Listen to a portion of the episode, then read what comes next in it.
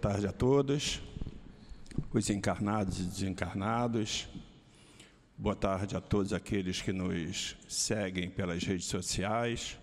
É sempre um grande prazer, uma satisfação estarmos nessa casa de amor, no Centro Espírita Altivo Panfiro, para mais uma reunião pública, que juntamente com ela é realizado é, o passe de cura as reuniões das quartas-feiras elas acontecem às 10, às 15 e também às 19 horas. Nos três horários, nós temos também o passe de cura. Sempre lembrando que o passe de cura não substitui ah, nenhum tratamento médico.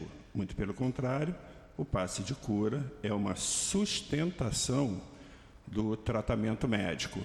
E aqueles que, porventura, não estejam em tratamento médico, o passe de cura ele vem harmonizar as pessoas que encontram-se em possíveis desequilíbrio, né? traz uma paz, uma tranquilidade. Então, é sempre muito importante nós deixarmos isso claro, porque algumas pessoas, por vezes, podem achar que deve deixar o tratamento médico para permanecer exclusivamente no passe de cura. E isso não deve ser feito. Né? É, o centro espírita, com certeza absoluta, não é, é como, lamentavelmente, alguns fazem, não é curandeiro. O centro espírita faz um trabalho muito sério, o mundo espiritual, os espíritos que aqui estão desde cedo, estão para auxiliar a todos aqueles que se sentem desarmonizados, que têm os seus problemas e que vêm sendo acompanhado por equipe médica. Então, é a sustentação desse trabalho, tá? Queremos também informar que aos sábados nós realizamos a obra social, que inicia às 8 horas da manhã até às 12 horas. Nós atendemos cerca de 300 a 330 famílias, em que as crianças, por faixa etária, são encaminhadas para as salas de evangelização, enquanto que as mães recebem também a orientação, o estudo sobre o Evangelho segundo o Espiritismo. Então, é um, um dia, é, o sábado, sempre muito alegre, onde todos é, chegam, são alimentados e saem daqui também alimentados. Diante disso, como toda, sem exceção, toda casa espírita, ela necessita da ajuda de todos, né? no sentido de poder ajudar as famílias menos favorecidas. Né? É, nós que temos a condição de poder ajudar, somos, quer dizer, nos sentimos né, favorecidos, mas na realidade, quando nós prestamos essa caridade, nós é que estamos também sendo, recebendo a bênção de Deus, né? não apenas aqueles que recebem os alimentos. Então, nós pedimos àqueles que porventura puderem é, ajudar com cesta básica, se porventura não puder com a cesta básica, mas com um alimento não perecível, é, material de limpeza, tanto quanto a questão de roupas, né? É, cobertores, tudo aquilo que nós pudermos doar será pela casa, pelo centro espírita sempre muito bem recebido para poder fazer essa distribuição. Então, com bastante antecedência, deixamos aí a nossa gratidão a todos aqueles que nos ajudam, que compreende a necessidade de nós podermos ajudar aos nossos irmãos conforme ah, os ensinamentos de Jesus. Né? É, o tema hoje é do Evangelho segundo o Espiritismo, no seu capítulo 14, dos itens 5 a 7. A abertura será do livro Caminho, Verdade e Vida, na lição 123. É, quem vai fazer o nosso estudo é o nosso amigo, nosso irmão Afonso Magalhães, que é lá do Centro Espírita Maria Angélica e que vem nos atender é, gentilmente na palestra de hoje. Na sustentação do espaço será feita pela nossa irmã, trabalhadora da casa, Elinéa Peçanha, que vai é, recitar sobre o livro Caminho, Verdade e Vida.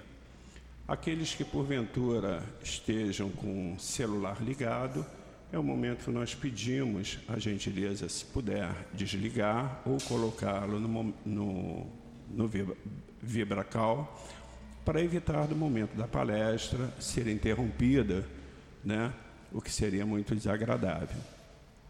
É, e como última informação, a nossa casa está, graças a Deus, numa fase de crescimento. É uma casa ainda muito nova, mas ela vem sendo muito amparada por essa equipe espiritual de, de Altivo Panfiro, Antônio de Aquino, doutor Hermo, doutor Bezerra de Menezes, Dona Ivone.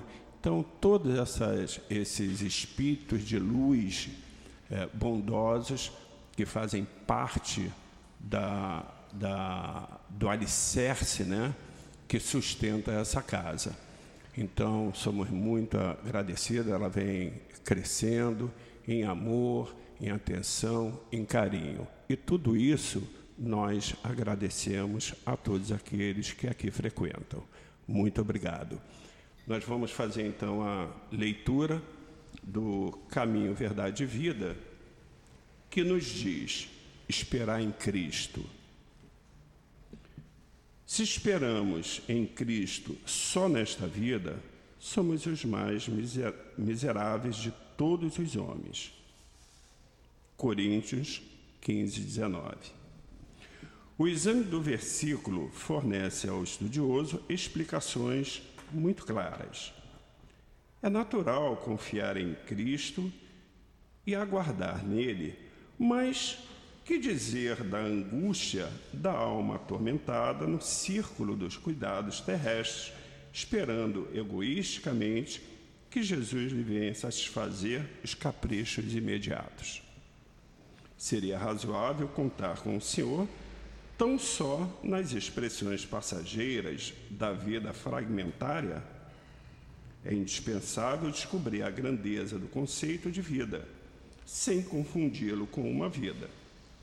Existir não é viajar da zona de infância com escalas pela juventude, madureza e velhice, até o porto da morte. É participar da criação pelo sentimento e pelo raciocínio.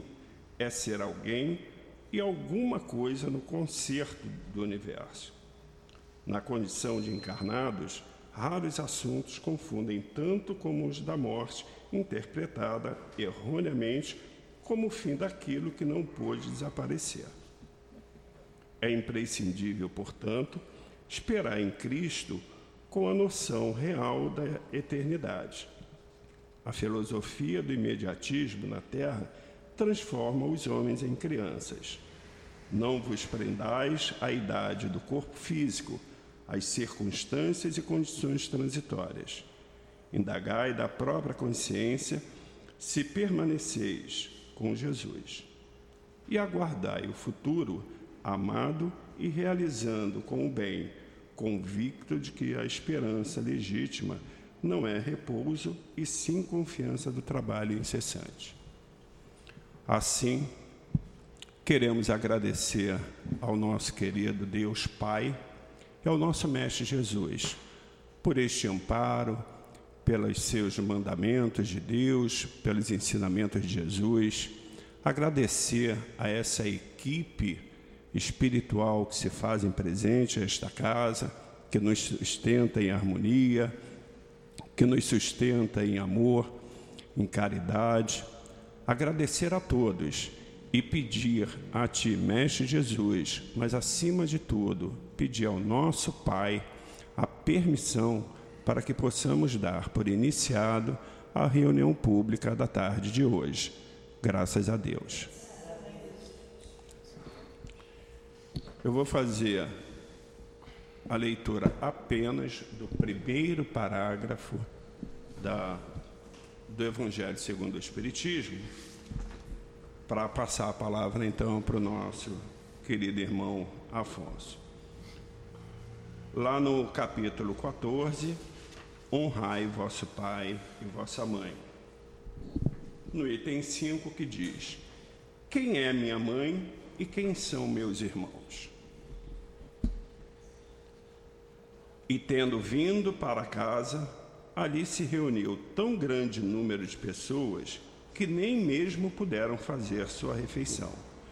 Quando seus parentes tomaram conhecimento disso, vieram para se apoderar dele, porque, segundo diziam, Jesus havia perdido o espírito. Querido Afonso, passo então a palavra. Nós vamos até às 15h50. Que Jesus lhe abençoe. Muito obrigado. Obrigado.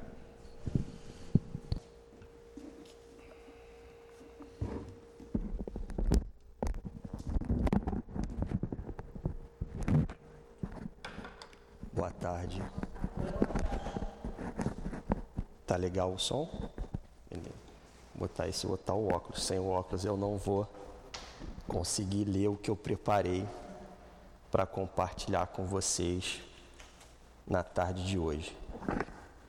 É...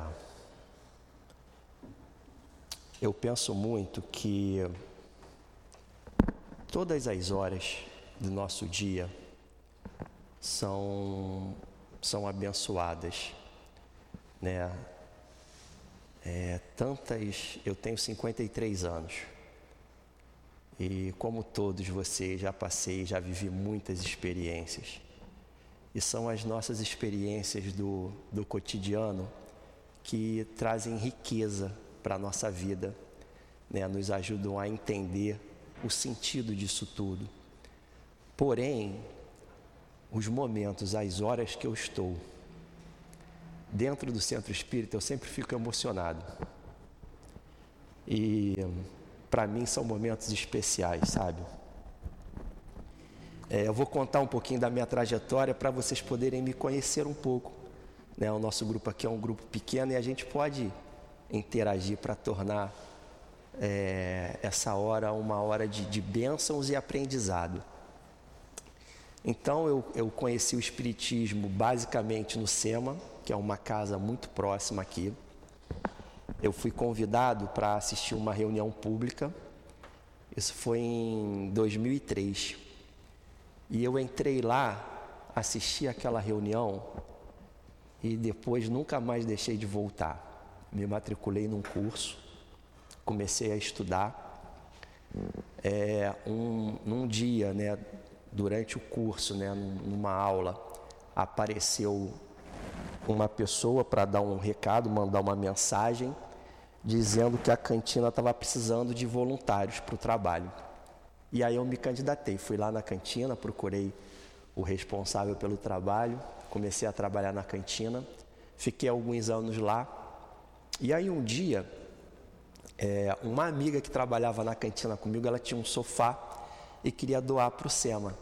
E aí eu tinha uma picape, eu sou engenheiro, trabalho com obra, movimenta coisa para cá, ferramenta tal. E falei, tá bom, eu te ajudo a levar o sofá aqui no lar, aqui pertinho, no Lara 2, né, ali no, na comunidade do César Maia ali. E aí cheguei lá para deixar o sofá tal, e algumas pessoas vieram conversar com a gente, e estava lá a Carmen. A Carmen foi quem falou de mim aqui pro, pro SEAP. E através dela que eu vim, vim até aqui. Ela estava lá, não me conhecia, e aí se apresentou, falou: Olha, você não gostaria de conhecer o trabalho da juventude, do SEMA? Falei: Tá, gostaria. E aí eles fizeram, eles de tempos em tempos eles fazem uma, uma reunião preparatória ou de reciclagem e ela me convidou, eu participei, acabei dizendo sim para o trabalho e aí começou é, essa minha jornada, essa fase, esse momento. E já se passaram aí, eu acho que uns 10 anos que eu, que eu trabalho com jovens lá no SEMA, né, de 12 a 18 anos mais ou menos. E, e trabalhar com jovem para mim foi uma experiência incrível. Né, como hoje nós vamos falar de família, né, aqui no tema do Evangelho, é, o item 5, quem é minha mãe, quem são meus irmãos. É curioso porque eu, eu tenho uma filha de 14 anos, hoje ela é adolescente, e eu, quando eu me separei, eu e a mãe somos separados, ela não tinha três aninhos ainda, ela era bem pequenininha. E eu ficava pouco com ela, eu estava acostumado a, a, lidar o dia a dia e dava banho, e, e, e dava comida, e trocava fralda. Eu sempre, sempre cuidei dela, desde pequenininha. E aí nos separamos, Cara, que saudade. E, e assim, é, eu tenho um pai, meu pai é muito presente, sabe? Meu pai é uma pessoa muito especial. E me ligou, eu chegando aqui, perguntando para mim se eu estava bem, então me liga todos os dias, cara, é incrível isso. E aí eu falei, pô, me separei, mas eu não posso deixar de ser um pai especial como meu pai é. E aí trabalhar com as crianças é, matava um pouco da minha fome, da minha sede, de estar com aquela energia infantil, sabe? Então eu abracei o trabalho com, com muita vontade. E, e aí me dediquei mais, né? Para estudar, se você vai evangelizar a criança, a responsabilidade é muito grande, né, gente? E, e aí comecei a me dedicar mais, estudar mais. E eu vou compartilhar com vocês aqui alguns momentos, alguns dos meus aprendizados e que eu espero que possam também ajudar vocês, cada um na sua jornada. Tá bom? Então vamos lá, o que, que eu separei aqui? Então a passagem do Evangelho é essa, né? Jesus, é, eu li, além do Evangelho, eu procurei é, informações em outros livros que, que falam do Evangelho, que contam a história de Jesus. E segundo outros livros, Jesus estava na casa de Pedro, em Cafarnaum. Né? Maria havia saído de Nazaré, onde ela morava, porque ela estava preocupada né, com o que as pessoas vinham falando de Jesus. Né? Então, ela preocupada com ele, aquele sentimento de mãe, poxa, deixa eu ver o que está acontecendo, vou lá conversar e, quem sabe, até se eu orientar, né, pedir para ele ter cuidado, enfim. É, é, mais ou menos o que eu faria se eu soubesse que a minha filha estava numa situação é, perigosa, né? E aí ela chega, o, o ambiente, o espaço estava totalmente tomado, ela não consegue entrar. E aí ela pede para avisarem a Jesus que ela estava lá.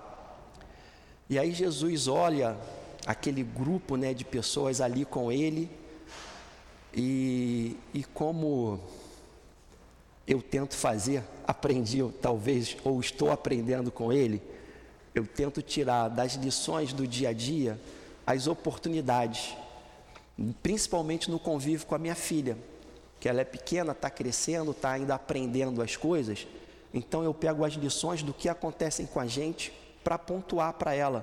Pô, você percebeu? Você prestou atenção? Você viu o que, que aconteceu? E, e ela ela faz evangelização lá desde os três anos. Então a gente conversa muito sobre as passagens do Evangelho, sabe? E aí Jesus vai e aproveita a oportunidade, né? Ele vê aquele grupo ali. É... Ali ele tinha amigos, os apóstolos, né?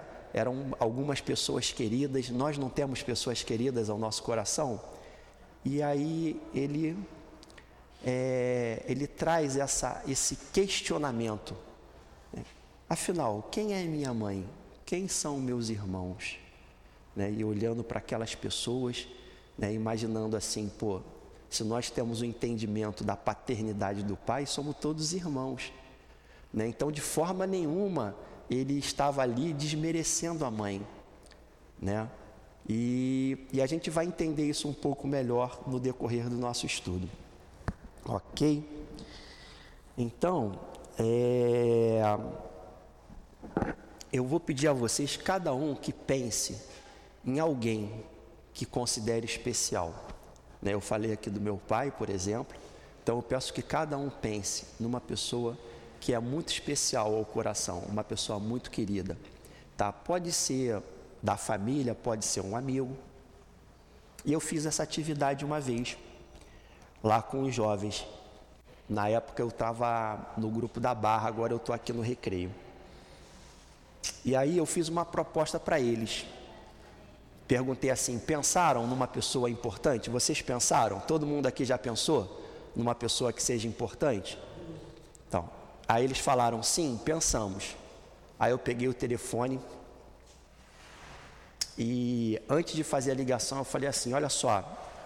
Aí expliquei um pouco, falei da minha relação, do meu amor, da amizade que eu tenho pelo meu pai.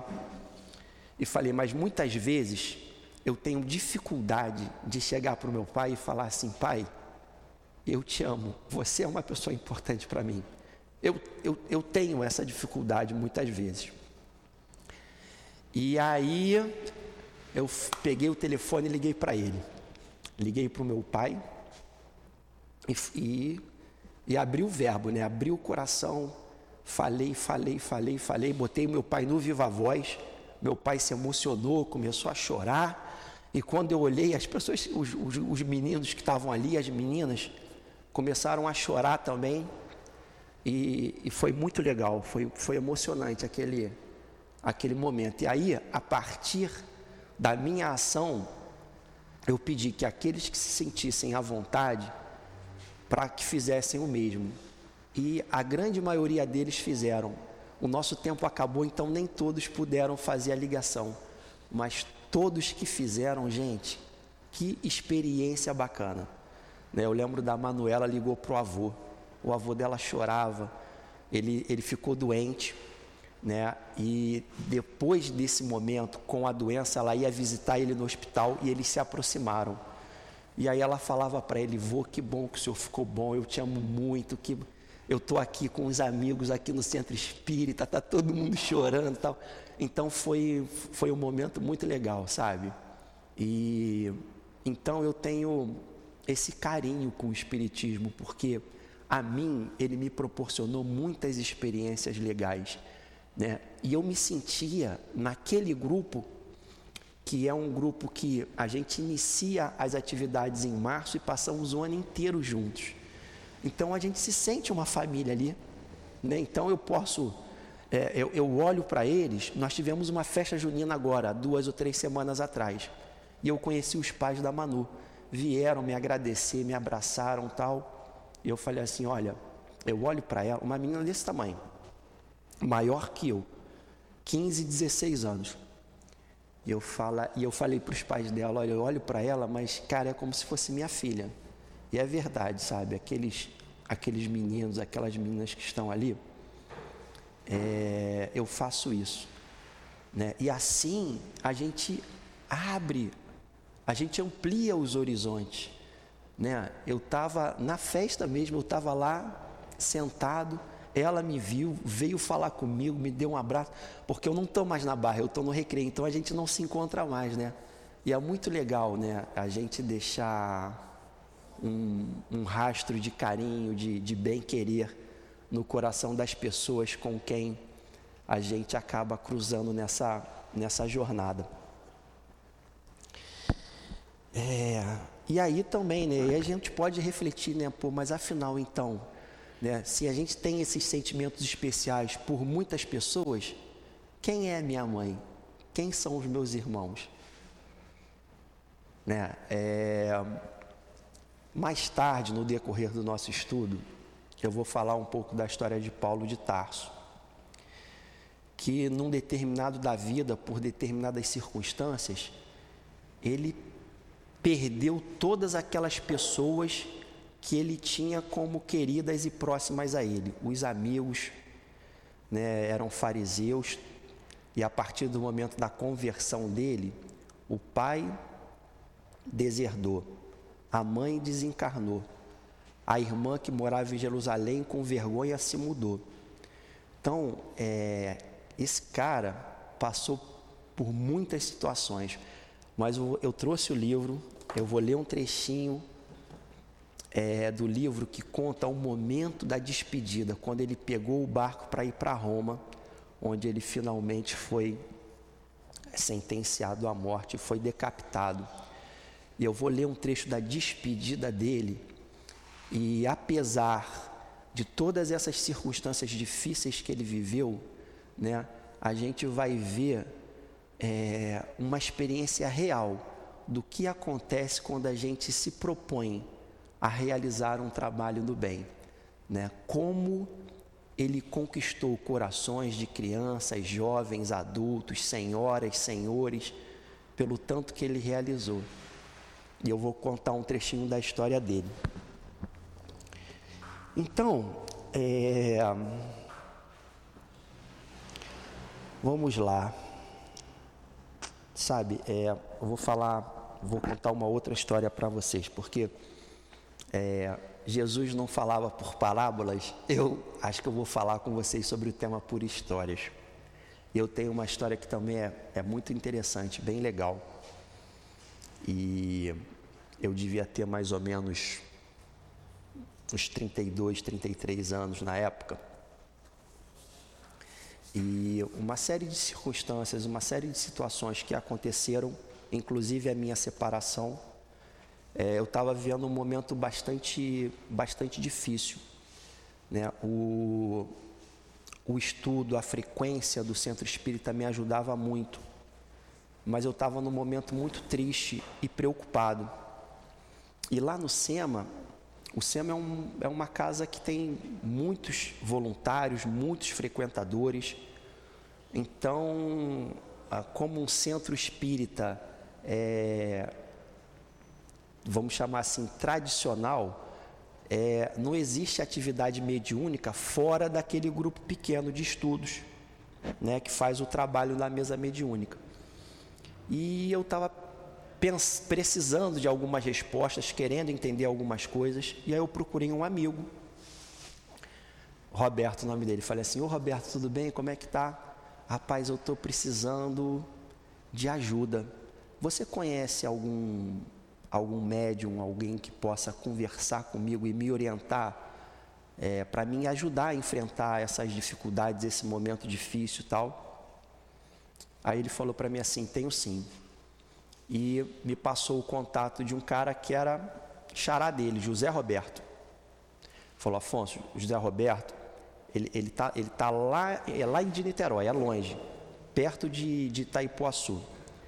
Mas ele recebe um preto velho, eu conheço ele, é um cara muito sério, vai lá conversar com ele porque você vai gostar. Aí eu falei, tudo bem, me deu o contato do Zé Roberto, liguei para o Zé Roberto. Oi, Zé Roberto, tudo bem? Meu nome é Afonso, me apresentei e eu estou precisando conversar um pouco de, estou precisando de algum esclarecimento, de alguma orientação. E, pô, não era nada de, ah, estou em, em, dúvida se mudo de trabalho, não quero conquistar a mulher amada, não era nada disso, eram coisas é, realmente sérias, senão eu, pelo meu, pelo meu temperamento, eu não procuraria ele para se não fosse para tratar de uma coisa importante, séria. Aí ele falou: Afonso, eu recebo aqui as pessoas no sábado. Você não quer vir aqui no sábado conversar comigo? Aí eu falei: olha, querer e eu quero, mas eu trabalho com, com jovens no centro espírita que eu frequento. A atividade é no sábado. Gente, eu, eu sou Carrasco, eu sou Caxias. Como eu falei, para mim a hora no centro espírita, além das horas serem abençoadas, é uma hora especial então eu só falto uma atividade no centro espírita se for uma coisa muito séria. Né? Apesar de ser um trabalho voluntário, né? ele é voluntário para mim até o momento que eu me propus aquele trabalho. Depois que eu aceitei aquele trabalho, que eu disse sim, ele deixa de ser voluntário, passa a ser um compromisso.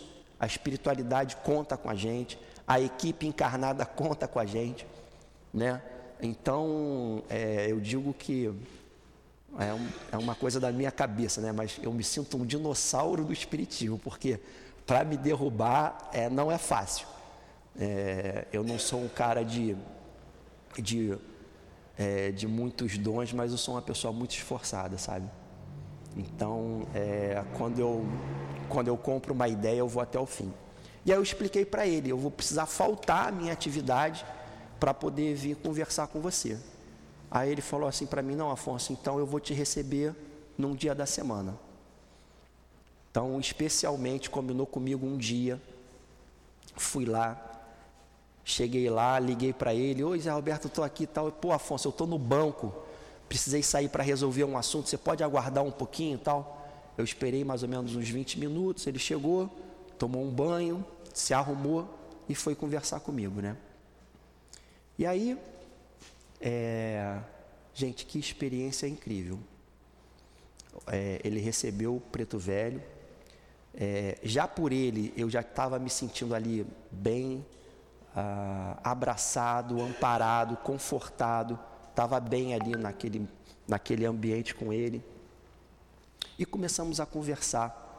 E eu contei as coisas que estavam acontecendo. E, e ele falou: Afonso, eu tenho te acompanhado, porque além do SEMA, é, eu, em alguns momentos eu participava de algumas outras atividades. Né? Já tive no Tupiara, por exemplo, já tive no André Luiz, que é lá no Maracanã. É, cheguei a fazer desenvolvimento mediúnico no Tupiara, mas não, não, pude, não pude continuar. Então, é, eu levo muito a sério a, as questões espirituais, né? as coisas do espírito. Né? Lembrando que Jesus, é, numa ocasião, ele afirmou: né? nem só de pão vive o homem. Então, é, a, a nossa jornada mais tranquila, ela depende desse nosso interesse, desse nosso esforço, dessa nossa dedicação. Porque é, o corpo nem é nosso, nós vamos desencarnar e o corpo vai ficar. Então, a realidade espiritual, em algum momento, a gente tem que se deparar com ela, a gente tem que encarar de frente. Né? E, e você vê, eu, eu, eu estudo há 20 anos. Cara, e tem tanta coisa que eu não sei tanta coisa que eu preciso aprender e são 20 anos estudando. Então, assim, é um desafio muito grande. E aí, conversando com ele, ele comentou comigo que me acompanhava, falou para mim assim: Afonso, do lado de lá, eu vou acompanhar e vou te ajudar. Gente, é um, eu, eu, convivo com o problema há mais de 20 anos. É, que coisa difícil. E embora eu tenha tido alguns problemas e tribulações decorrentes dessa situação, eu nunca tive um problema mais sério. E eu sei né, que Ele está lá, cuidando de mim, me ajudando, sabe? E qual é a relação que eu tenho com Ele? Eu não sei. Mas estudando essa semana, eu fiquei pensando, afinal, quem é minha mãe, quem são meus irmãos. Quantos não estão dedicados ao, ao nosso processo aqui, a essa nossa jornada encarnatória? Quantos nos ajudam e a gente não sabe? O que está acontecendo aqui nesse momento? Quantos benefícios nós estamos recebendo? Eu não sei. Eu, assim, a, a minha mediunidade é, é aquela que todo mundo tem. Entendeu? mas eu não tenho dúvidas de que nós não estamos sozinhos, muito menos desamparados. E aí, emocionado, porque eu me emociono com facilidade, né, de conversar ali com ele, ele falando daquele jeitinho que o, que o preto velho fala, né, uma forma carinhosa. E, e aí no final, eu pergunto assim para ele: O senhor quer que eu preciso voltar, eu preciso. Pô, toda casa espírita precisa de ajuda, né? Ele tinha uma obra lá, o médium, né? O Zé Roberto. Então eu me dispus, apesar da distância, de voltar lá, ajudar, contribuir de alguma forma. E aí ele chega para mim e diz assim: Afonso, eu não quero que você se sinta preso a qualquer obrigação, a qualquer situação em relação a mim ou a essa casa. Eu já me senti preso e eu sei o que, que é isso. E por, é, curiosamente, nada é por acaso, né? Uma semana depois, eu tenho parentes no interior do Rio, em Barra do Piraí.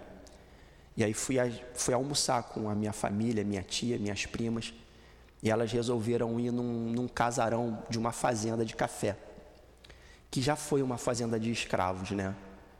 E aí eu lembrei dele, né? Imaginando como não deve ter sido difícil.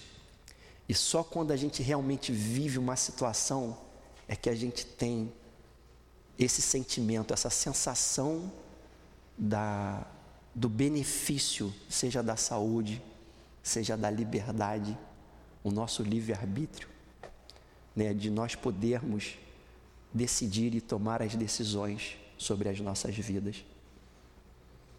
Então, é, a, a espiritualidade que está aqui presente nesse momento e que está em todos os lugares, como ceareiros do nosso Senhor Jesus.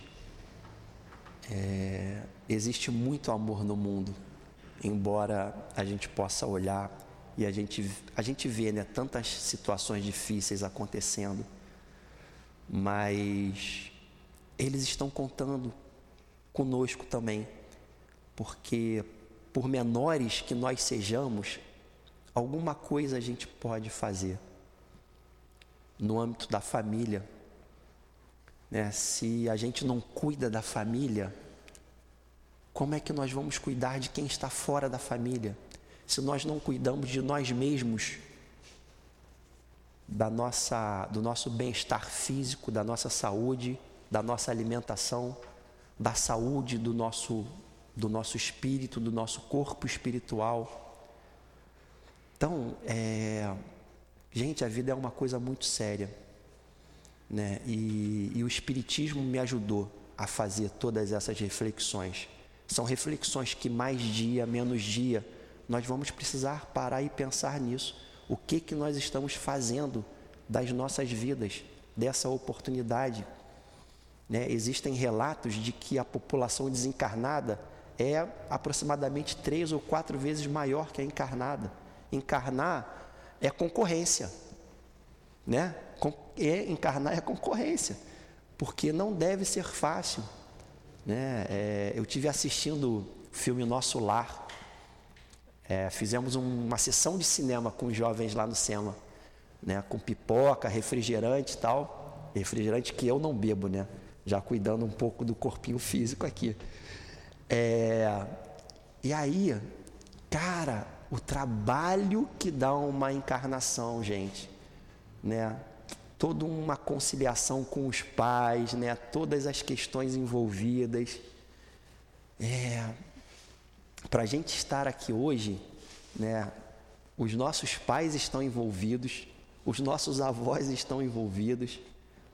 É, a gente precisa, em alguns momentos, pensar sobre isso, refletir sobre isso.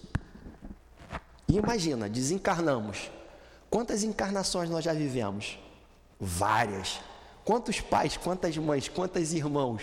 Então, quem é meu pai? Quem são meus irmãos? Depende, né? Depende. Porque, cara, tu desencarna, se tu for encontrar com todas as sogras, com todas as esposas, com todos os irmãos, olha que confusão que não vai ser, né? Então vamos lá. Então, dessa experiência com o Preto Velho, eu me perguntei, né? Realmente ele, sem dúvida, que acabou se tornando, é, pelo aquele breve momento que nós tivemos ali, aquela aquele contato, né, acabou se tornando uma pessoa muito querida ao meu coração. E agora, eu separei aqui, vamos ver o nosso horário como é que está. Vamos até 50, é isso? Ok. Então, quem, quem já, já leu esse livro aqui, Paulo Estevão? Quem já leu? Já leu? Muito tempo. Já leu? Legal. Eu tô, estou tô fazendo o curso dele lá no SEMA, eu já li duas vezes, estou lendo pela terceira vez, estou fazendo o curso lá do SEMA desse livro. Fazer o curso é bem legal, porque é um grupo, né? E aí, a cada capítulo, nós vamos trocando experiências e incrível como é, existem alguns trechos que chamam a minha atenção, tem outros trechos que vão chamar a atenção do João, de outras pessoas, né? E eles observam coisas e percebem coisas que nós não percebemos. Então a, a, a leitura se torna muito rica, muito rica. E, e aí, vou falar rapidamente de Paulo. Né? Paulo era um homem muito inteligente, né? fisicamente forte, de uma família tradicional e ele estava se, se preparando para ser um doutor da lei. Então conhecia de cabo a rabo as leis antigas, as leis de Moisés. E para vocês terem uma ideia da personalidade dele, que é uma coisa até curiosa que eu não tinha me atentado e me atentei justamente por estar fazendo o curso, é o seguinte: quando a história começa a falar dele, ele tem aproximadamente 30 anos, começa a namorar uma moça, e até então ele era virgem. Virgem, por quê? Porque ele, na concepção dele, colocava todas as coisas de Deus acima daquelas coisas que ele queria. Era um homem muito decidido.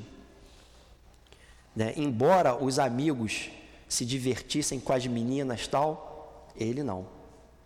E o que que acontece? É, essa menina, ela passa por uma, por uma situação difícil, uma história difícil, perdeu a mãe primeiro, depois perdeu o pai e finalmente perde o irmão. Tá? Numa situação bem, bem delicada, porque o, o, o, o, responsável pela morte do irmão dela foi ele, o noivo. E embora, apesar de tudo isso, ela não rejeitou ele, mas ele não aceitou, ele não conseguiu mais permanecer ao lado dela, por se sentir culpado pela morte do irmão. Na verdade, o irmão estava desaparecido, os dois estavam procurando pelo irmão, né? E acontece uma série de situações, ele acaba mandando prender o irmão, porque o irmão já era um adepto né, das ideias, um seguidor do Evangelho de Jesus, e ele até então não. E ele começa uma busca insana por esses, por esses primeiros cristãos, um pouco após a, a crucificação de Jesus.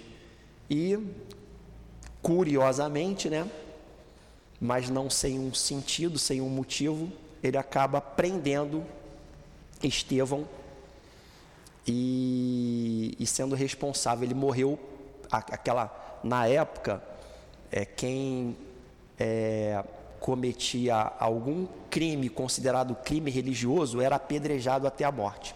E essa foi a sentença do irmão da, da noiva. Então, é, a noiva acaba voltando para uma, uma cidade próxima onde ela morava. E ele fica muito tempo sem vê-la e ela acaba desencarnando. E com o desencarne dela, ele fica mais revoltado ainda, porque a todos os lugares que ele ia, ele só ouvia falar de Jesus, que ele chamava de carpinteiro. E ele se sentia perseguido por esse carpinteiro que já tinha morrido, que não estava mais vivo na concepção, na ideia dele, né? E aí ele faz uma viagem para aprender um outro cristão e acaba encontrando com Jesus nesse caminho. Mas olha como são as bênçãos do bem. É, como ele era um, vamos chamar assim, ele era um perseguidor voraz, cruel dos cristãos, todos os cristãos estavam orando por ele, para que o Senhor pudesse né, porque viam virtudes nele, apesar dele estar equivocado.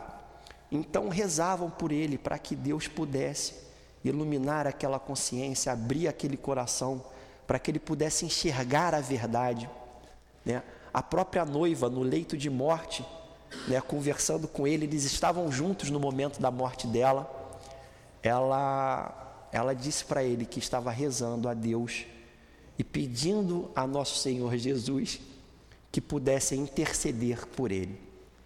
E aí ele faz uma viagem para ir em busca de um outro de um outro cristão chamado Ananias, né? Só que Ananias estava em Damasco, não estava em Jerusalém.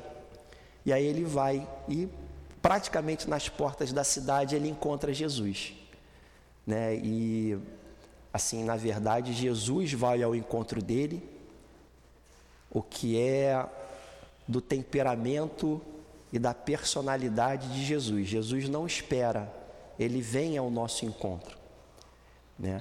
E naquele momento, chegando em Damasco, Paulo estava pedindo a Deus, porque ele estava aflito, ele estava em conflito consigo mesmo, porque ele estava defendendo uma lei e uma verdade que para ele era de muito valor e muito importante para a cultura daquele grupo, né? Que os judeus se sentiam muito reprimidos pela presença dos romanos ali na região onde eles moravam. E aí ele pedia então ajuda, esclarecimento, e é justamente nesse momento onde ele faz prece, onde ele leva o pensamento, ele pensa em Deus, ele se diz, ele se mostra disposto a querer fazer a coisa certa, ele queria entendimento. E aí então ele abre essas portas, ele abre essas cortinas para que Jesus possa chegar e conversar com ele. E é um, um encontro emocionante, né? E ali começa a história da conversão.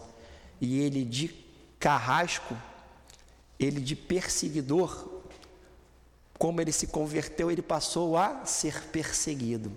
Né? Então, os amigos o abandonaram. Naqueles primeiros momentos ali, os próprios cristãos não acreditaram nele, porque é, muitas famílias tiveram perdas de entes queridos e amados. Muitos judeus saíram, evadiram de Jerusalém para evitar as perseguições. Então aconteceram muitas situações e muitas coisas decorrentes dessa ação. E aí então o mundo cristão desconfiava dele, os amigos desconfiavam dele. E ele ficou literalmente sozinho, né? E aí é, ele é, procura um amigo que, na verdade, tinha sido um, um, um orientador, um professor, né, é, durante os estudos das leis, que era Gamaliel, que era um, doutor da lei, um, um senhor já em final de carreira, digamos assim, ele iria assumir aquela posição e aquelas responsabilidades. Né? ele procura por esse amigo, pede ajuda, né? E, ele, ele, como ele já, já estava deixando o cargo e o ofício, ele já não estava mais ali nas proximidades de, de, de Jerusalém, ele estava numa cidade chamada Palmeira. E aí Paulo vai ao encontro dele e acaba então, juntos eles decidem que Paulo iria para o deserto. E Paulo vai trabalhar num, numa pequena tenda com, uma, com um casal que acabam se tornando amigos, fica lá três anos. Ele sai, de, passados esses três anos, ele volta a Damasco, fica alguns dias em Damasco, é perseguido pelos antigos amigos, os fariseus. Quando ele volta a Damasco, na verdade já tinha uma, uma, uma carta de, de, de prisão para ele, né? ele quase vai preso, então ele acaba fugindo de, de Damasco e volta para Jerusalém. Então, assim, ele passa por poucas e boas, mas aos poucos, é, esforçado, dedicado, fiel, né, ele fala para Senhor, pra, nesse encontro com Jesus, ele diz assim: Senhor, o que queres que eu faça? E tudo que ele recebeu de orientação, ele fez. Todas as orientações ele cumpriu. Era um homem muito forte e destemido. Então ele acaba passando por todas essas situações e com o esforço e com a dedicação, ele acaba vencendo, acaba superando as dificuldades, acaba formando novos amigos, né? E vamos chegar nesse ponto. Ele acaba, em função da perseguição que os cristãos sofriam, tanto dos romanos como dos judeus, lá dos fariseus, ele acaba sendo preso. E sendo preso, ele acaba fazendo uma viagem para Roma, né, onde ele foi finalmente julgado, sentenciado e morto, decapitado. Então eu vou fazer uma pequena leitura rápida desse trecho final de despedida dele, né, daquele grupo de amigos que ele acabou formando durante esses anos de dedicação ao Evangelho. E diz a passagem aqui no livro, ela conta assim: Chegou o momento em que o centurião Júlio, com a sua escolta, foi buscar os prisioneiros para a viagem tormentosa. O centurião tinha plenos poderes para determinar todas as providências e, logo, evidenciando simpatia pelo apóstolo, ordenou fosse ele conduzido à embarcação desalgemado, sem as algemas, em contraste com os demais prisioneiros. O tecelão de Tarso, apoiados nos braços de Lucas, Lucas fez essa viagem para Roma com Paulo, acompanhou ele durante toda a viagem. Reviu placidamente a tela clara e barulhenta das ruas, afagando a esperança de uma vida mais alta, em que os homens pudessem gozar fraternidade em nome do Senhor Jesus.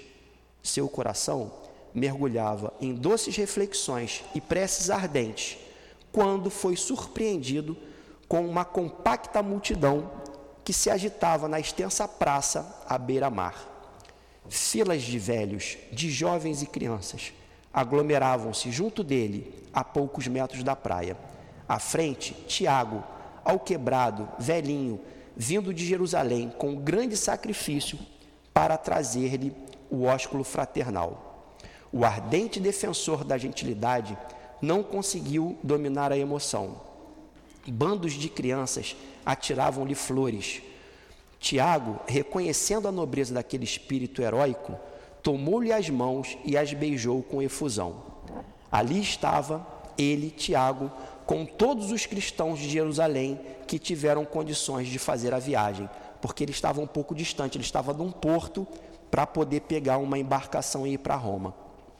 Ali estavam confrades de Jope, de Lida e de outras regiões, de todos os quadrantes provinciais.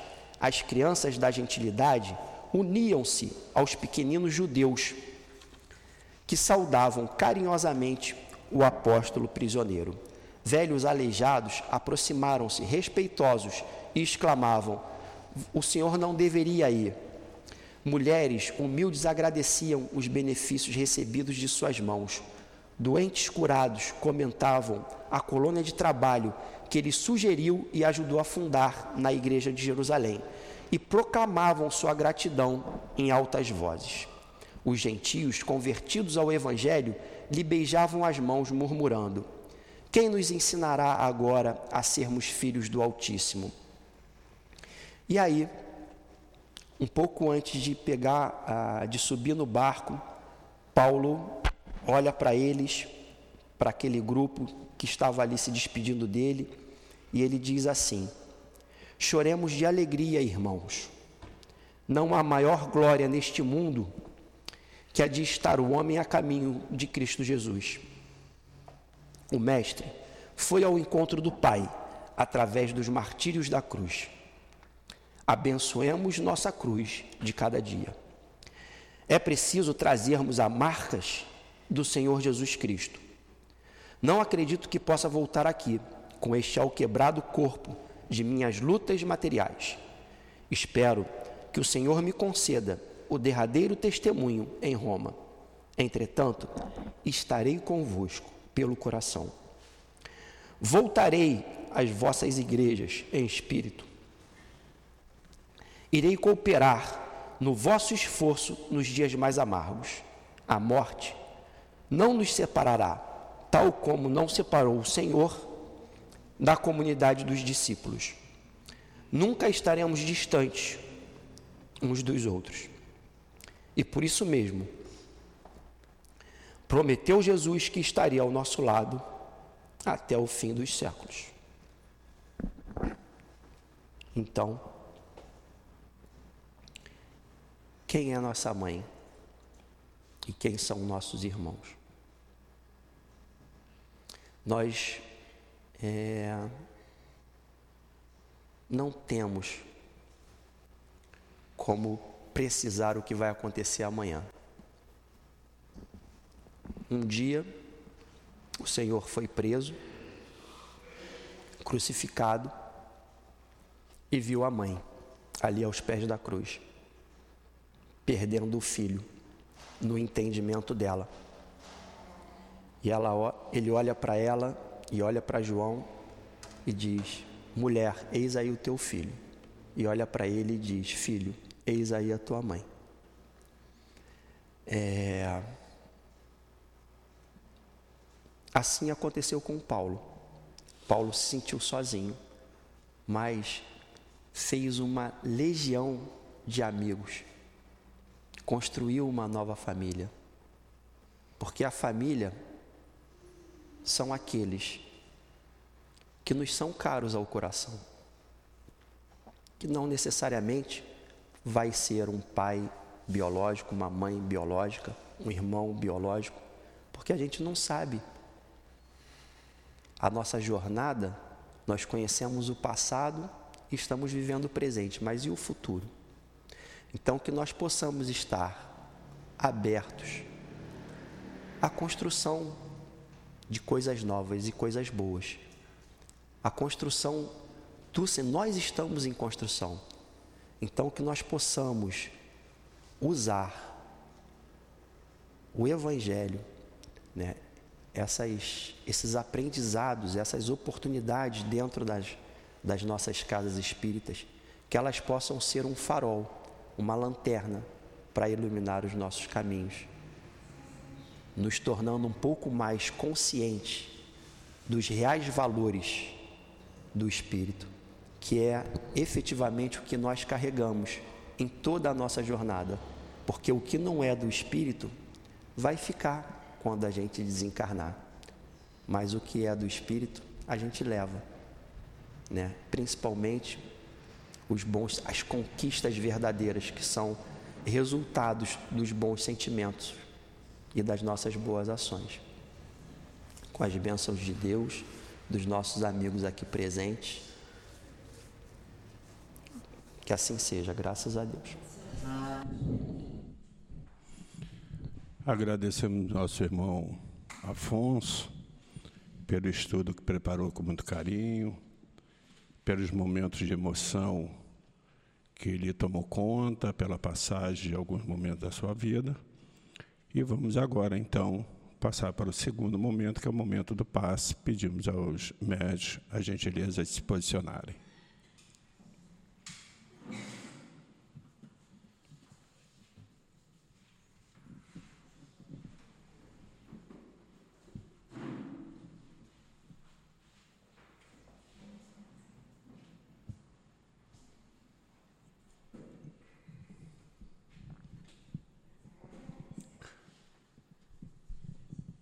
Querido dirigente desta casa, Altivo Panfiro, todos os guias espirituais que sustentam em amor, em harmonia, mas acima de tudo, nosso Mestre Jesus e o nosso Pai, o nosso Deus. Pedimos a devida permissão para darmos por iniciado o momento do passe. Graças a Deus.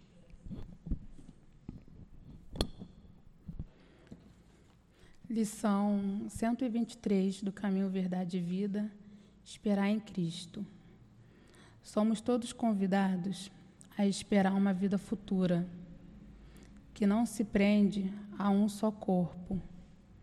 A vida futura que Jesus promete é a vida espiritual, que vai progredindo entre uma reencarnação e outras, em várias vidas corpóreas. Nelas colheremos os frutos do que fizemos na Terra, enquanto reencarnados.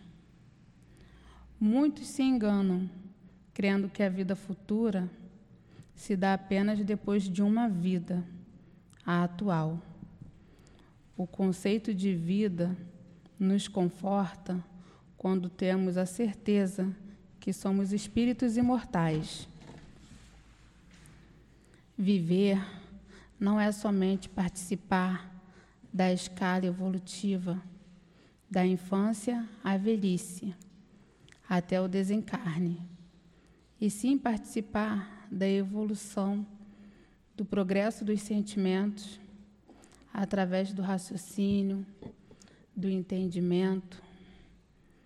Viver é estudar, é adquirir conhecimento, é fazer a caridade, é aprender e seguir todos os ensinamentos do Cristo. Esperar em Cristo é seguir com certeza os seus ensinamentos, para que possamos ser dignos dessa vida futura, dessa felicidade eterna que Jesus promete. Que assim seja, graças a Deus. Agradecemos nossa irmã Elinéia pela sustentação do passe e vamos fazer a leitura de uma mensagem de um guia espiritual. Pela graça infinita de Deus, que a paz permaneça com todos vocês.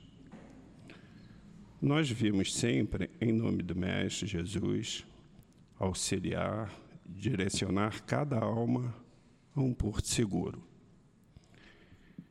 Disse: Nós vimos, porque não estou só, e sim com o irmão que juntos trabalhamos para o Cristo.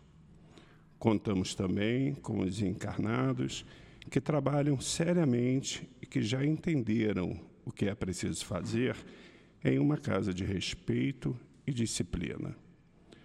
Contamos com esses irmãos porque vamos neles, vemos neles a sua seriedade nos trabalhos. Quando Cristo caminhou sobre a terra, quis nos mostrar nossa descendência e descendência de cada um de vocês. São palavras do Cristo. Vós sois deuses. Sedes perfeitos, como é perfeito vosso Pai que está nos céus. E ainda podeis fazer que eu faço e muito mais. Quando Jesus disse essas palavras, será que ele estava brincando? Pois bem, Jesus, quando falava entre os homens naquela época, como espírito superior que é, já sabia, já conhecia aqueles corações e jamais brincou. Pelo contrário, às vezes ele tinha que ser rígido, firme em suas palavras para ensinar sobre o Pai aqueles homens. Como vemos, não mudaram tanto são os mesmos homens que estiveram com Jesus. Poucos aprenderam e seguiram. Muitos estão hoje nas casas cristãs. Os que já têm a doutrina espírita já entenderam que são homens falidos diante da lei de Deus, um pelo orgulho, outros pela vaidade, outros pelo egoísmo e o pior, outros pela falta de união. Oh, quanto nos entristece ver essas faltas entre vocês. Nos entristece ver as desavenças e desarmonias. Ainda são homens que aprenderam a amar, que não aprenderam a amar. Nós que trabalhamos para o Cristo, por amor a vocês, também recebemos ordens é ofensivo vermos vocês com certas atitudes, com certos comportamentos, com certos melindres. Que vocês se analisem, cada um com seu eu. Escutem mais, orem mais, perdoem-me por ser firme em minhas palavras. Se vocês soubessem o estrago que fazem ao terem o livre-arbítrio mal direcionado, vocês perderiam a divindade para não o terem. Me despeço, mas antes trago duas frases para os dirigentes desta casa. Enquanto vocês levarem as obras fundamentais a sério, como Jesus e Kardec, com disciplina e moralidade, eu, nós estaremos trabalhando com vocês pela graça infinita de Deus, paz a todo. Mestre querido, em seu nome, mas acima de tudo, em nome de Deus, somos agradecidos pelos mandamentos pelos ensinamentos, pela aprendizagem que temos tido na doutrina espírita. Agradecidos somos também a essa a essa coluna de espírito que sustenta em amor e carinho esta casa de amor. Ao chegarmos ao final de mais um estudo, pedimos ao nosso mestre Jesus que possam, que possa retornar com todos nós aos nossos lares. Nos acompanhe, Mestre Jesus. Nos acompanhe os espíritos de luz, de amor, de carinho. Mas, acima de tudo, nos acompanhe ao no nosso querido Deus, para que possamos poder retornar a esta casa felizes e harmonizados. Assim, em nome do nosso amor, em nome do amor dessa gama de espírito que aqui se encontram, em nome do amor de Jesus, mas acima de tudo, em nome de Deus Pai, pedimos a devida permissão para darmos por encerrado o estudo da tarde de hoje. Graças a Deus.